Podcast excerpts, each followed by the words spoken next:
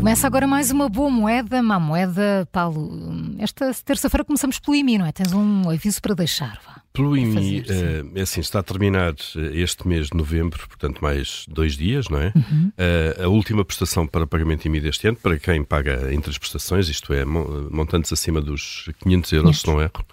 Uh, mas convém já pensar no IMI do próximo ano, não é estar só a olhar para a próxima semana. E, portanto, vamos lá ter atenção. Esta semana. Uh, exato. Não, uh, um, há um.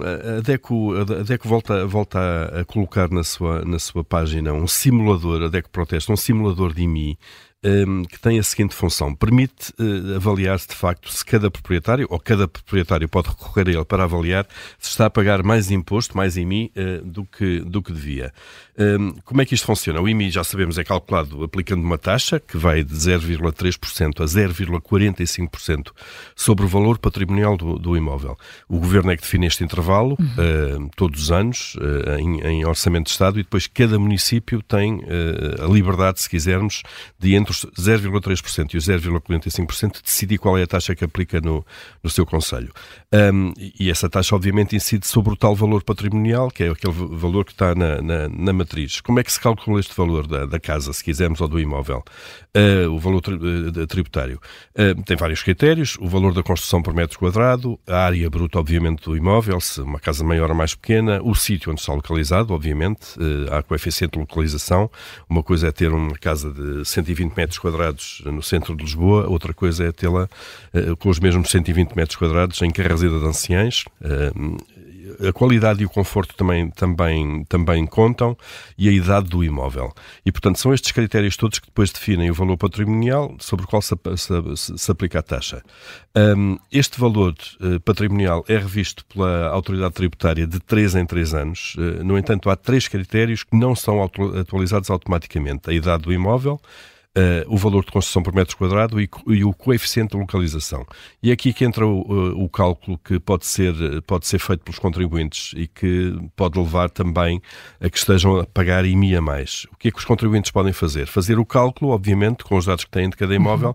fazer o cálculo uh, aplicando as regras do, de, da autoridade tributária, aí entre este simulador da DECO, já agora a utilização é gratuita, mas obriga a um registro prévio, portanto, colocar um e-mail e por aí fora, um, um, entre este este simulador que permite, com os dados que estão na matriz do imóvel na, nas finanças, comparar aquilo que o simulador vai dizer, uh, com os parâmetros todos que lá tem, com aquilo que é o valor que neste momento o imóvel tem na autoridade tributária. Se uh, for o valor do, do simulador for inferior àquilo àquele que está, que está a pagar Exatamente. É reclamar. É possível. É, é reclamar, é possível. É. é. possível.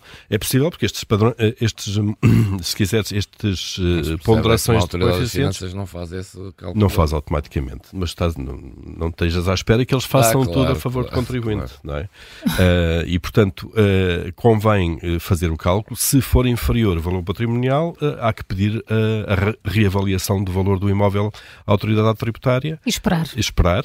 se for sentado. Se, sentado. sentado se for aprovado, obviamente passa a ser esse o montante sobre o qual vai incidir a taxa, a mesma taxa sobre um valor mais pequeno, obviamente há um uhum. valor de IMI mais pequeno também. E, portanto, não custa nada fazer isto uh, e, e, e, perceber de facto DECO, qual, é, é? qual é o resultado no site da DECO. No, no site da DECO. Uh, Paulo, olhamos agora para os juros dos depósitos que sobem, mas uh, pouco. Sobem, sobem, sobe, sobe, balão sobe, não é? mas muito pouquinho. Uh, já estão. A Carla dados... ficou logo atenta, deve ter ficou. dinheiro. Deve ser só dinheiro, dinheiro a Não, não. Estava ali Lembrei-me da Manuela Bravo. Manuela Bravo, eu pensava que vocês iam cantar outra vez. Era, era o Júlio amanhã, não é? Com o José Cid. É, Nova em Nova Iorque. Sim, eu acho que 66,7% das pessoas que não estão a ouvir não sabem quem é Manuela Bravo. Achas que é? Queres acho, cantar, acho, Carla? Acho. Eh, por consideração a 100% das pessoas que nos estão a ouvir, é melhor não. não. Não, mas eh, eu acho que uh, os juros da, da, que, a banca paga pelos depósitos sobem menos do que o balão uh, da, da Manuela Bravo, de facto, uh, mais lentamente. saíram ontem dados novinhos do Banco Central Europeu, portanto, compara em termos da, da zona euro aquilo que é praticado. em Portugal, as taxas em setembro, a taxa média dos, que os bancos pagavam por depósitos era 2,29%, portanto, aqui mesmo nos 2,3%.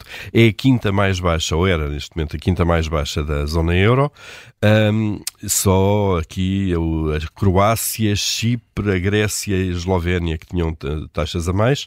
Já agora a média da zona euro já andava ali próxima de 3,1% e, portanto, é um caminho muito lento. Eh, há uns dias, Mário Centeno, o governador do Banco de Portugal, eh, disse que tem havido, obviamente, uma remuneração, uma, uma evolução positiva, tem subido esta taxa, como é evidente, mas ele também fez aquele apelo eh, à atuação efetiva dos clientes, isto é, os clientes que utilizem o seu poder de, basicamente, andar à procura de taxas de juros melhores no mercado e dizerem ao seu banco que ou lhes dá mais ou então tiram dali o dinheiro e levam para o outro lado. Portanto, há um poder aqui de mercado dos clientes que também é importante e deve ser exercido. Mas, de qualquer maneira, lá está, ainda são as quintas mais baixas estas taxas da zona euro.